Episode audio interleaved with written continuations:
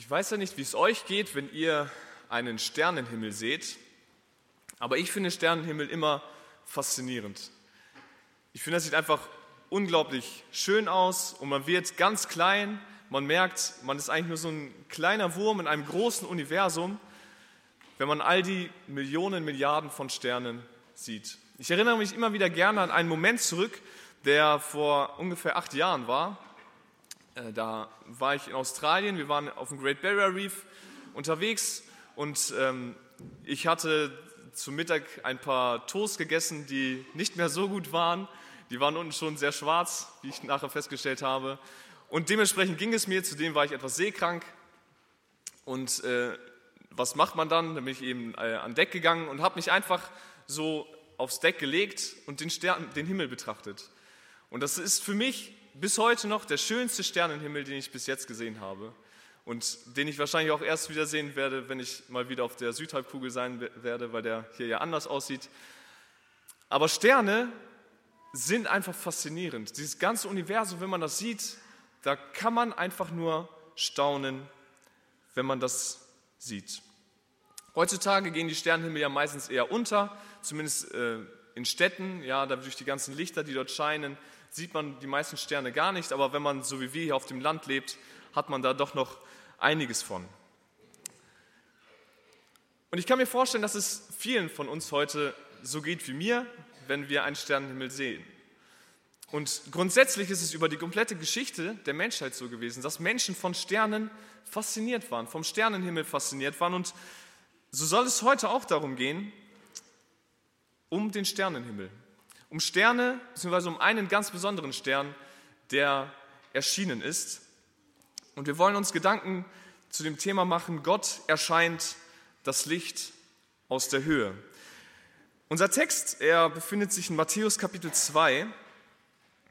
Und äh, um das Ganze ein wenig chronologisch einzuordnen, ja, wir haben ja im Advent die, äh, die Geschehnisse betrachtet bis zu Jesu Geburt und nach Jesu Geburt wurde Jesus ja in den Tempel gebracht. Wir haben dann über äh, die Begegnung von Simeon und Hannah mit Jesus äh, gesprochen. Und im Anschluss daran folgt chronologisch gesehen diese Geschichte von den Weisen aus dem Morgenland. Ja, und danach wird es dann weitergehen. Da werden wir dann in den nächsten Wochen auch drüber nachdenken, was danach mit Jesus in seiner Kindheit geschah. Und ich möchte uns einmal die Verse 1 bis 12 vorlesen aus Matthäus Kapitel 2. Und ihr könnt das gerne mitlesen in eurer Bibel. Als aber Jesus zu Bethlehem in Judäa geboren war, in den Tagen des Königs Herodes, siehe, da kamen Weise vom Morgenland nach Jerusalem, die sprachen, wo ist der König der Juden, der geboren worden ist? Denn wir haben seinen Stern im Morgenland gesehen und sind gekommen, ihm zu huldigen. Als aber der König Herodes es hörte, wurde er bestürzt und ganz Jerusalem mit ihm. Und er versammelte alle hohen Priester und Schriftgelehrten des Volkes und erkundete sich bei ihnen, wo der Christus geboren werden solle. Sie aber sagten ihm, zu Bethlehem in Judäa, denn so steht durch den Propheten geschrieben, und du, Bethlehem, Land Juda, bist keineswegs die geringste unter den Fürsten Judas, denn aus dir wird ein Führer hervorkommen, der mein Volk Israel hüten wird. Dann berief Herodes die Weisen heimlich und erforschte genau von ihnen die Zeit der Erscheinung des Sternes. Und er sandte sie nach Bethlehem und sprach, zieht hin und forscht genau nach dem Kind. Wenn ihr es aber gefunden habt, so berichtet es mir, damit auch ich komme und ihm huldige. Sie aber zogen hin, als sie den König gehört hatten. Und siehe, der Stern, den sie im Morgenland gesehen hatten, ging vor ihnen her, bis er kam und oben über der Stelle stand, wo das Kind war. Als sie aber den Stern sahen, freuten sie sich mit sehr großer Freude. Und als sie in das Haus gekommen waren, sahen sie das Kind mit Maria, seiner Mutter, und sie fielen nieder und huldigten ihm. Und sie öffneten ihre Schätze und opferten ihm Gaben, Gold und Weihrauch und Myrrhe. Und als sie im Traum eine göttliche Weisung empfangen hatten, nicht wieder zu Herodes zurückzukehren, zogen sie auf einem anderen Weg hin in ihr Land. Gott erscheint. Das Licht aus der Höhe, es wird in der Welt sichtbar. Und das zu einem Zeitpunkt, äh, an dem viele wahrscheinlich schon gar nicht mehr unbedingt damit gerechnet haben. Und äh, was auch sehr erstaunlich ist, dass dieses Licht aus der Höhe nicht null im Jahre Null nach Christus erschienen ist, sondern wahrscheinlich schon wesentlich oder ein paar Jahre früher, ungefähr sechs oder sieben vor Christus. Und dieses Licht, das wird aufgespürt von Weisen aus dem Morgenland. Ja? Wir haben es vorhin in der Einleitung schon gehört, sie waren nicht heilig, sie waren nicht unbedingt drei, es waren auch keine Könige, auch wenn wir jetzt gerade den 6. Januar hatten, an dem der heilige drei Könige gedacht wurde. Aber wir wissen gar nicht genau, was es, wir wissen, wie viele es waren. Wir wissen nur, es waren Weisen, es waren Magier, Sterndeuter.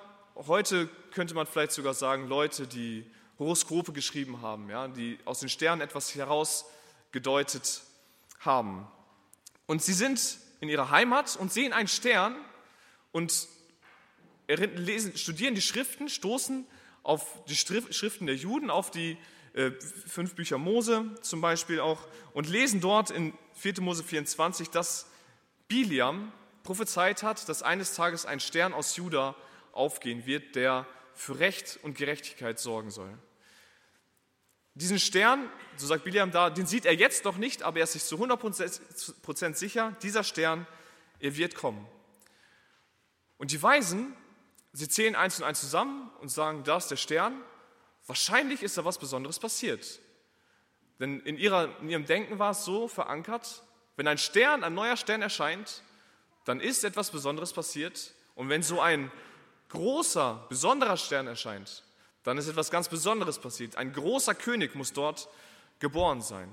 Und so packen sie ihre sieben Sachen, ihre Geschenke ein und ziehen los. Und wo vermutet man einen König? Natürlich äh, in der Hauptstadt eines Landes. Sie kommen nach Israel, kommen in Jerusalem an und fallen dort mit der Tür ins Haus. Sie kommen an und sagen, wo ist der König der Juden, der geboren worden ist? Der König der Juden, das war zu der damaligen Zeit Herodes. Zumindest wurde er so genannt. Und Sie persönlich wissen nicht ganz genau, wer der König, der eigentliche, der neue König der Juden jetzt ist. Sie wissen nur, okay, da ist jetzt gerade der König der Juden und es gibt einen neuen und zu dem wollen wir hin. Und ab diesem Zeitpunkt werden verschiedene Gruppen mit dem Stern konfrontiert, mit diesem Licht aus der Höhe konfrontiert. Als erstes werden, das Herodes und die, Stern, äh, und die Schriftgelehrten sein. Und als zweites werden wir dann sehen, was die, Schriftgelehr äh, die, die Schriftgelehrten, die Sterndeuter, so viele Worte mit S am Anfang, was die Sterndeuter mit den Informationen, die sie weiterhin bekommen, anfangen. Aber wir sehen als erstes, wenn Gott erscheint, wenn das Licht aus der Höhe da ist, dann folgt daraus eine Reaktion. Und wir haben, können diese Reaktion aus zwei Optionen auswählen. Und die erste Reaktion, die wir hier sehen, ist, dass dieses Licht aus der Höhe abgelehnt wird. In den Versen 3 bis 8 lesen wir das. Herodes, er hört, dass da Leute auf der Straße sind, irgendwelche Fremden, die sagen, ein neuer König der Juden ist da, ein neuer König der Juden ist geboren. Und wir lesen, er ist bestürzt. Er ist, gerät komplett außer Fassung und ganz Jerusalem mit ihm. Jetzt kann man sich natürlich die Frage stellen, warum erschrickt sich das ganze Volk, das in Jerusalem lebt, auch? Nun, Herodes, er war nicht unbedingt für seine Großzügigkeit bekannt, sondern vielmehr für seine Grausamkeit. Damit ihm keiner den Thron streitig machen konnte, hat er seine ganze Familie hinrichten lassen. Das heißt, seine Brüder und seine Eltern, seine Frau, die äh, Eltern und Geschwister seiner Frau. Und kurz bevor dies geschehen ist, bevor die Weisen kamen, so vermutet man, hat er auch seine beiden Söhne, die legitimen Nachfolger, hinrichten lassen, damit er auf jeden Fall auf dem Thron bleiben kann. Und jetzt kommen da irgendwelche dahergelaufenen und sagen, da ist ein neuer König der Juden geboren. Und Herodes denkt, hä, ich habe doch alle beseitigt, die König der Juden werden können. Wer kann das wohl sein? Und Jerusalem erschrickt mit, weil sie ganz genau wissen, oh oh, das kann böse enden. Wenn sie, weil sie ganz genau wissen, was Herodes bereit ist zu tun. Aber Herodes, er steht anscheinend nicht allzu lange auf dem Schlauch. Nein, er holt sofort die hohen Priester und Schriftgelehrten zusammen und fragt sie, wo der Messias geboren, geboren werden soll. Ja, also er kennt anscheinend auch ganz genau die jüdische Geschichte.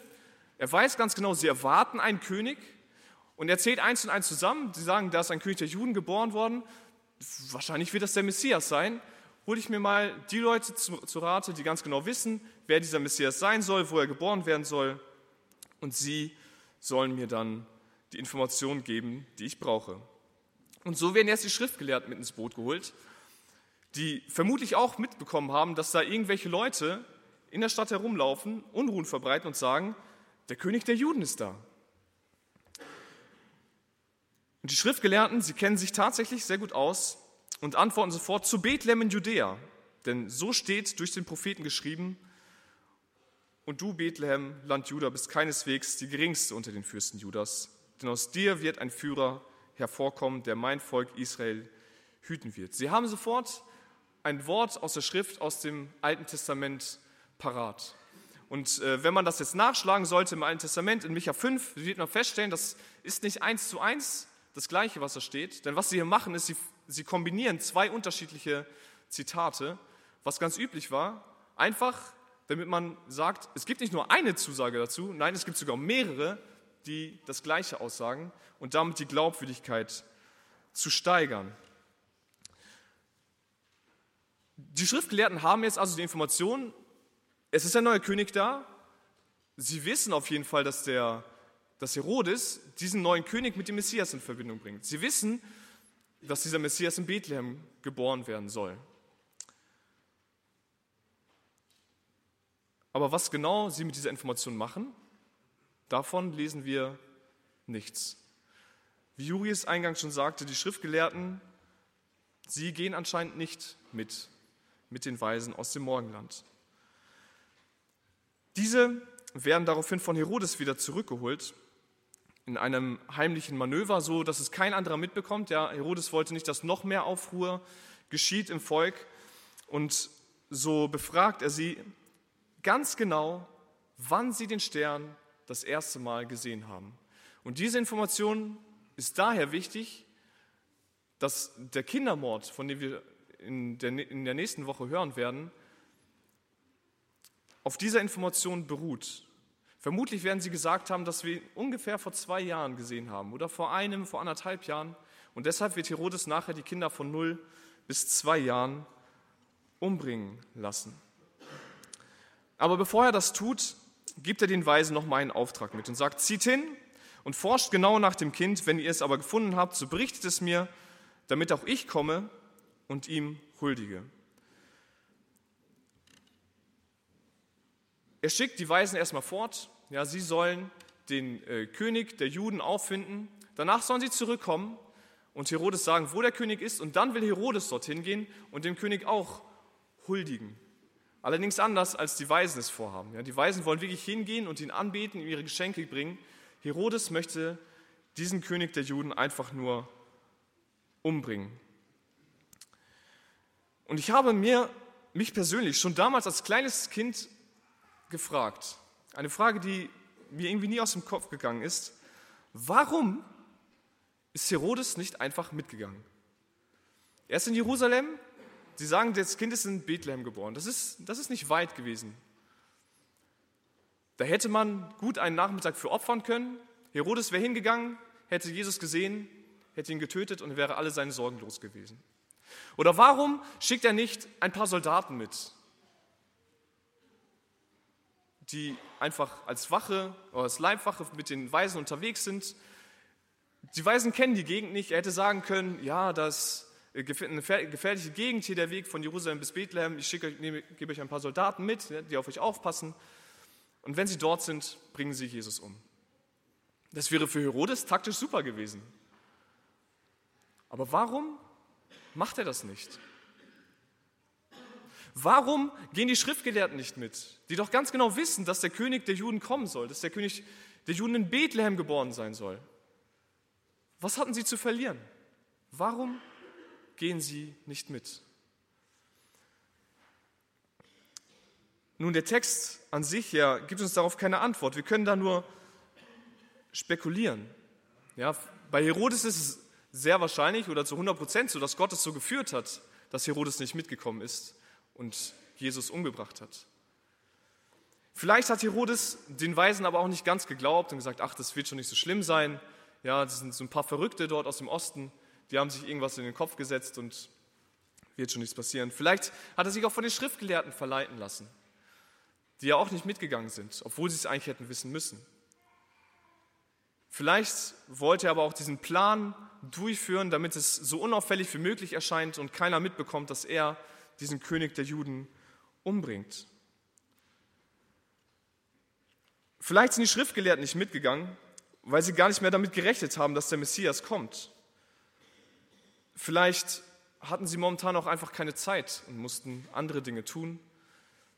Vielleicht haben sie sich auch daran gestört, dass ausgerechnet diese Weisen, diese Heiden, die nichts damit zu tun haben, den Messias entdeckt haben und nicht sie. Wir wissen es nicht, aber sie werden ihre Gründe gehabt haben, warum sie, obwohl Gott erschienen ist, das Licht aus der Höhe ablehnten. Nun ist die Weihnachtszeit vorbei. Einige von uns werden vielleicht sagen, zum Glück haben wir jetzt fast zwölf Monate Ruhe und dann geht der ganze Stress von vorne los. Aber auch wenn die Weihnachtszeit vorbei ist, bleibt eine Sache trotzdem da. Und zwar das ist das die Botschaft von Weihnachten. Gott ist auf die Erde gekommen. Gott hat seinen Sohn auf die Erde gesandt. Das Licht der Welt ist in die Welt gekommen um Leben zu geben, einem jeden Einzelnen, der an dieses Licht glaubt, der daran glaubt, dass Jesus für seine Sünden gestorben ist. Aber was machst du mit dieser Information? Vielleicht bist du wie Herodes, der das hört und direkt Angst bekommt, Panik schiebt. Herodes hatte Angst, dass ihm etwas weggenommen wird, das Königreich weggenommen wird. Vielleicht hast du auch Angst, dass dir etwas genommen wird dass dir vielleicht deine Freiheit genommen wird, dann kann ich dir persönlich aus eigener Erfahrung sagen, dass Jesus dir überhaupt nichts wegnehmen möchte, sondern Jesus möchte dir vielmehr etwas geben. Das Problem ist nicht, dass Jesus dir etwas wegnimmt, sondern das Problem ist, dass du nicht unbedingt das annehmen willst, was Jesus dir alles geben will. Vielleicht hast du Angst, weil andere Leute davon reden, dass es so schrecklich sein soll, obwohl sie es selber nie erfahren haben. Dann frage ich dich, warum interessiert es dich, was die anderen sagen? Mach doch erst einmal deine eigene Erfahrung damit, bevor du sagst, dass es beängstigend ist. Ja, wenn jemand Flugangst hat, dann wird mich das ja nicht daran hindern, in den Urlaub zu fliegen, sondern ich werde trotzdem ins Flugzeug steigen und wenn ich dann Flugangst bekomme, dann werde ich vielleicht nicht mehr fliegen. Aber wenn ich keine Flugangst habe, dann werde ich es immer und immer wieder tun. Und wenn du vielleicht Angst hast, dass eine Entscheidung für Jesus dir alles wegnimmt, was du bis jetzt hattest, dann soll es dir egal sein, was die anderen denken, was die anderen sagen, sondern verlass, äh, lass dich einfach einmal darauf ein. Und du wirst merken, diese Angst wird, hat überhaupt keine Relevanz. Es gibt nichts Beängstigendes, weil Jesus dir alles geben will und dir nichts nehmen möchte. Vielleicht bist du aber auch wie die Schriftgelehrten und sagst, ich habe mir das anders vorgestellt. Ja, es kann doch nicht so einfach sein, einfach zu glauben, einfach zu sagen, ja, Jesus, vergib mir meine Sünden, ich bin ein Sünder und ich brauche dich, um gerettet zu werden. Vielleicht sagst du auch, ich habe momentan einfach keine Zeit dafür. Ja, es gibt so viele andere Dinge, die gerade erledigt werden müssen. Das Haus muss gebaut werden, das Haus muss renoviert werden. Es ist gerade ein neues Kind bei uns in die Familie gekommen. Das müssen wir jetzt erstmal großziehen. Auf der Arbeit ist gerade so viel zu tun. Ich habe einfach keine Zeit. Und wenn ich jetzt keine Zeit habe, es wird bestimmt der Zeitpunkt kommen, an dem ich Zeit dafür habe, zu diesem Kind, zu dem Licht aus der Höhe hinzugehen. Dann möchte ich dich fragen, wer sagt dir, dass dafür noch die Zeit sein wird? Wer sagt dir, dass du morgen noch die Möglichkeit dafür hast, nächste Woche, in einem Jahr, wenn das Haus fertig ist, das Kind aus dem Haus ist, es auf der Arbeit ruhiger wird? Wer sagt, dass dieser Zeitpunkt überhaupt jemals kommen wird, dass du mal Zeit hast?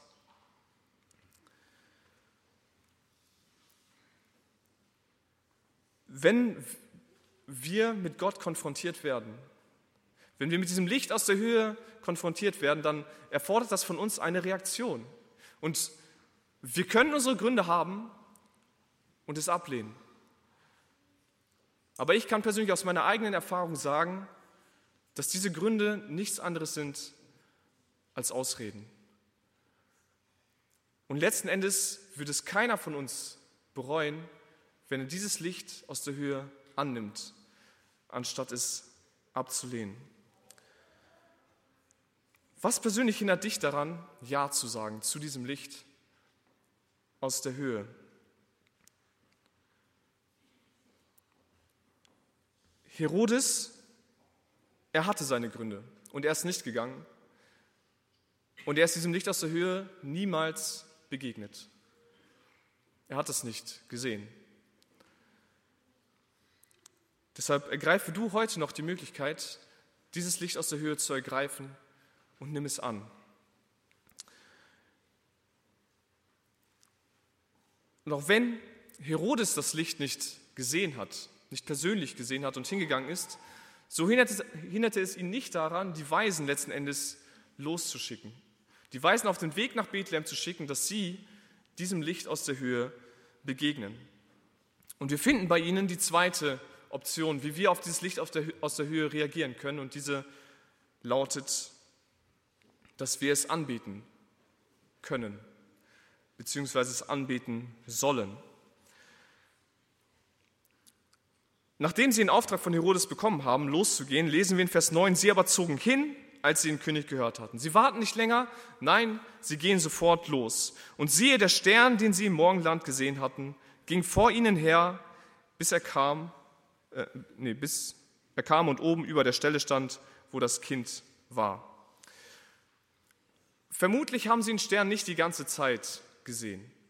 Ja, es kann sogar sein, dass sie den Stern irgendwann mal aus den Augen verloren haben weshalb sie letzten Endes in Jerusalem gelandet sind. Ich kann mir vorstellen, dass der Stern nicht über Jerusalem stehen geblieben ist, sondern dass sie einfach nur für sich eins und eins zusammengezählt haben und gedacht haben, ja, der König, der wird wohl in Jerusalem geboren sein, da gehen wir jetzt rein.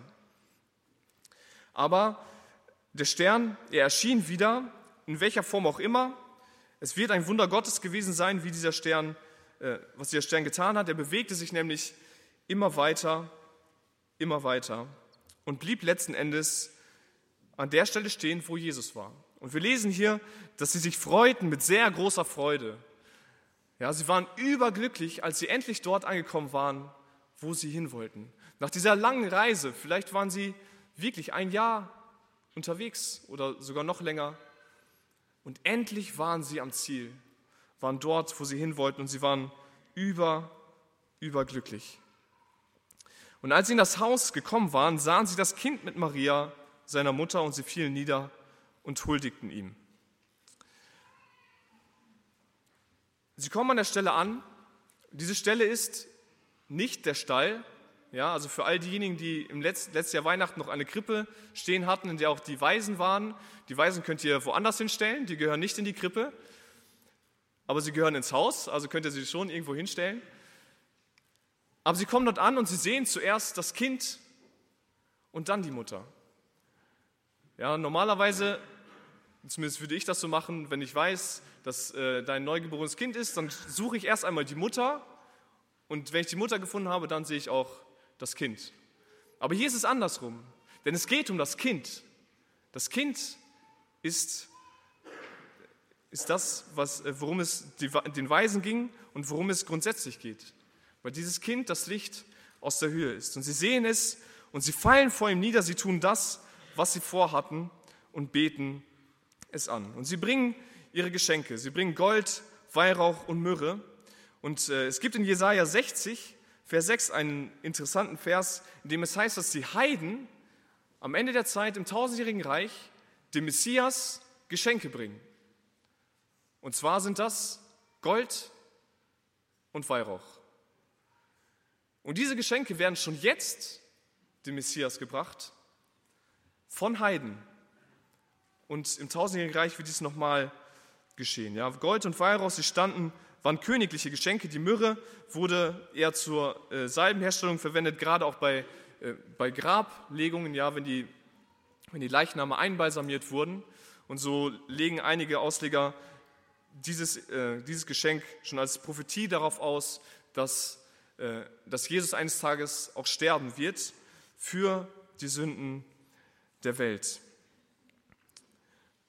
Aber die Heiden, sie bringen nun ihre Geschenke zu Jesus und sie beten den Messias an. Und wir sehen schon hier an dieser Stelle, dass Gottes Rettungsplan von Anfang an die ganze Welt umfasste. Von Anfang an waren auch die Heiden das Ziel Gottes, sie zu erlösen.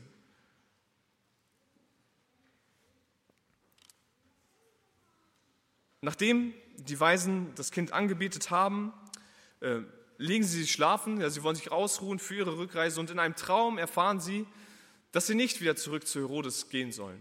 Ja, wir wissen nicht, wie genau Gott es ihnen offenbart hat, ob es in einer Vision war, ob es ihnen persönlich gesagt hat. Es ist in einem Traum geschehen. Und was sie machen ist, sie tun das, was Gott ihnen gesagt hat und sie gehen nicht zu Herodes zurück. Sie gehen auf einem anderen Weg zurück in ihre Heimat und ich kann mir vorstellen, dass auch sie genauso glücklich und beschwingt zurückgegangen sind wie die Hirten, nachdem sie Jesus begegnet sind.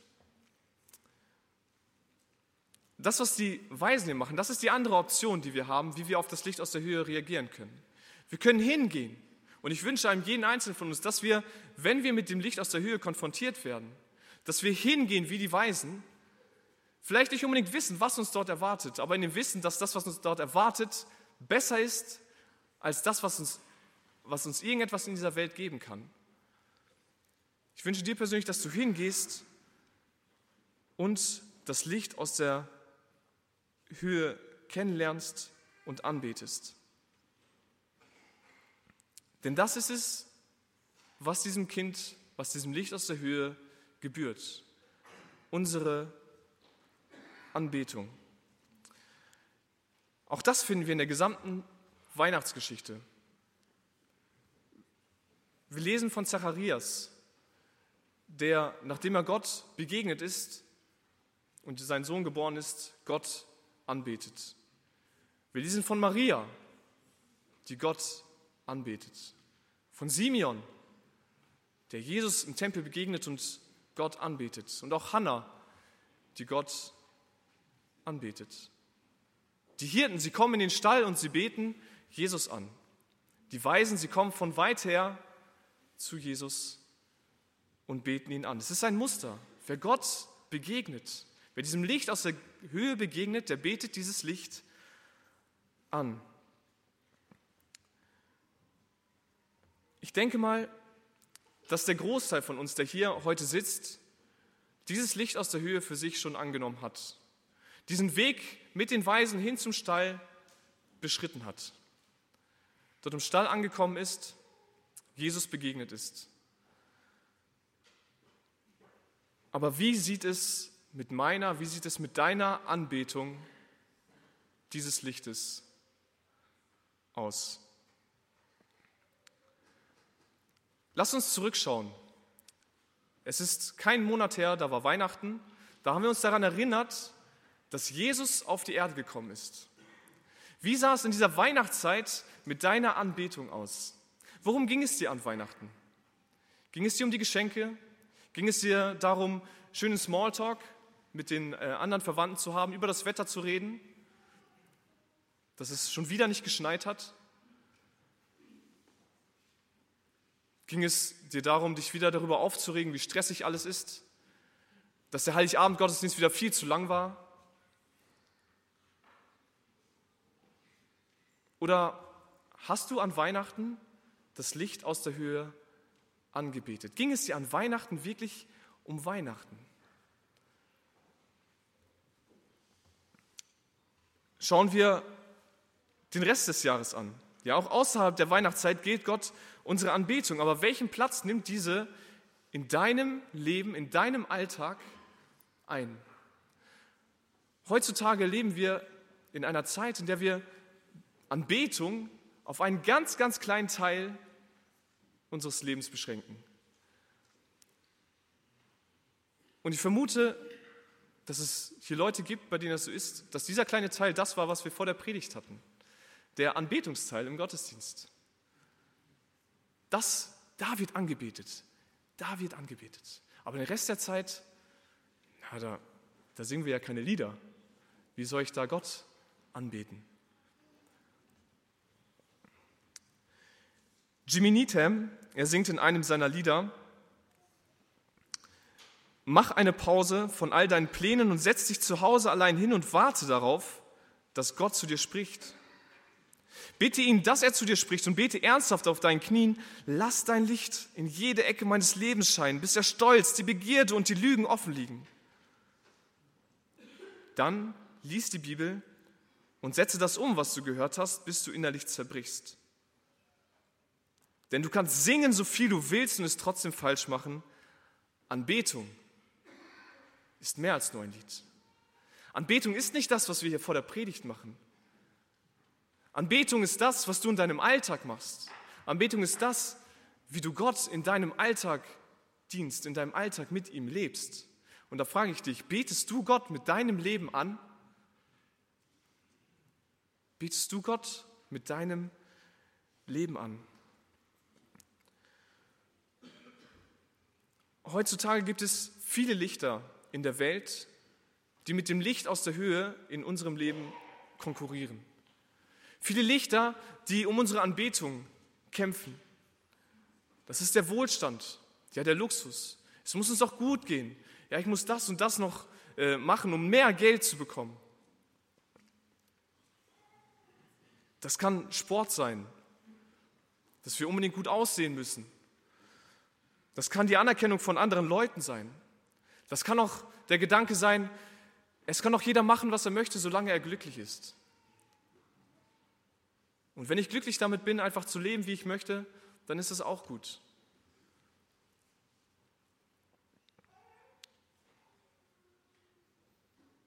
Wenn du auf dein Leben schaust und dir ehrlich die Frage stellst, was bestimmt mich? Was sorgt dafür, dass ich jeden Morgen aufstehe, dass ich bestimmte Entscheidungen am Tag treffe? Was entscheidet darüber, dass ich zum Gottesdienst komme, dass ich bestimmte Dienste in der Gemeinde ausführe? Wenn das nicht dadurch motiviert ist, dass du Gott damit loben möchtest, dass du sagst, Gott, hier bin ich an meinem Arbeitsplatz und ich möchte dir hier jetzt äh, für dich ein Licht sein, ein Zeugnis sein und anderen von dir erzählen. Wenn es dir nicht darum geht, Gott, ich tue diesen Dienst in der Gemeinde, damit du verherrlicht wirst, es ist mir egal, was die anderen jetzt von mir denken, ob ich mich zum Affen mache oder nicht.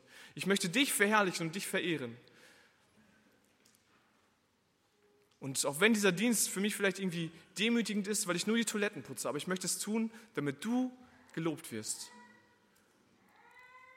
Wenn es irgendwelche anderen Gedanken sind, in denen nicht Gott an erster Stelle steht, dann betest du in diesen Dingen nicht Gott an. Dann betest du in dem Moment das an, was du gerne haben möchtest.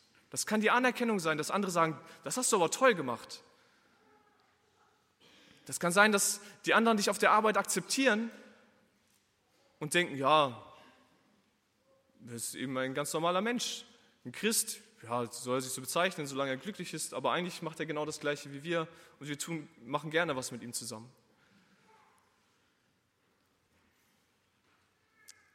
Was betest du an? Betest du noch das Licht aus der Höhe an in deinem Alltag oder bist du schon irgendwelchen Irrlichtern der Welt verfallen und läufst diesen bedingungslos hinterher?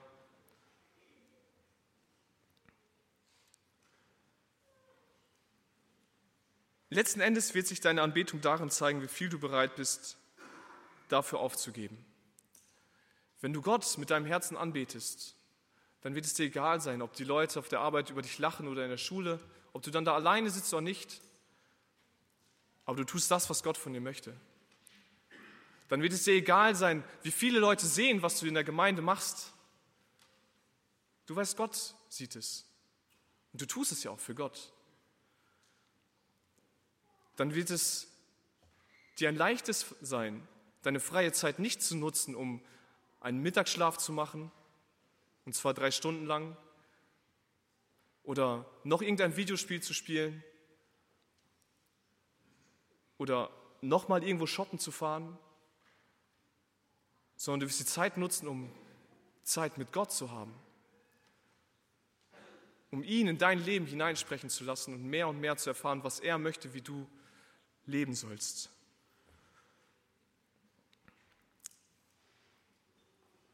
In einem bekannten äh, Weihnachtslied, mit den Hirten will ich gehen, da heißt es in einer Strophe, mit den Weisen will ich geben, was ich höchstes hab im Leben, gebe zum seligen Gewinn ihm das Leben selber hin. Kannst du das sagen? Kannst du sagen, ja Gott, ich möchte dich mit meinem ganzen Leben anbeten?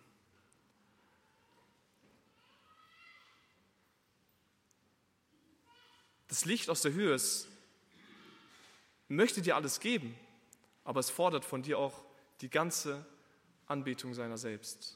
Bist du dazu bereit?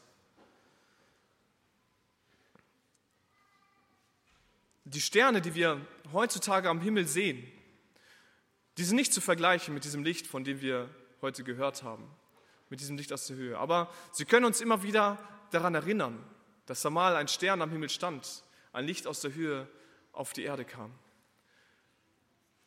Und wenn wir vielleicht begeistert davon sind, wie der Sternenhimmel aussieht, wie das alles aufgebaut ist und es in uns Freude hervorruft oder Ehrfurcht, so fordert auch das Stern, äh, das Licht aus der Höhe, das an Weihnachten auf die Erde kam, als Jesus auf die Erde kam, von uns eine Reaktion. Wir können es ablehnen oder anbeten. Wie entscheidest du dich? Amen.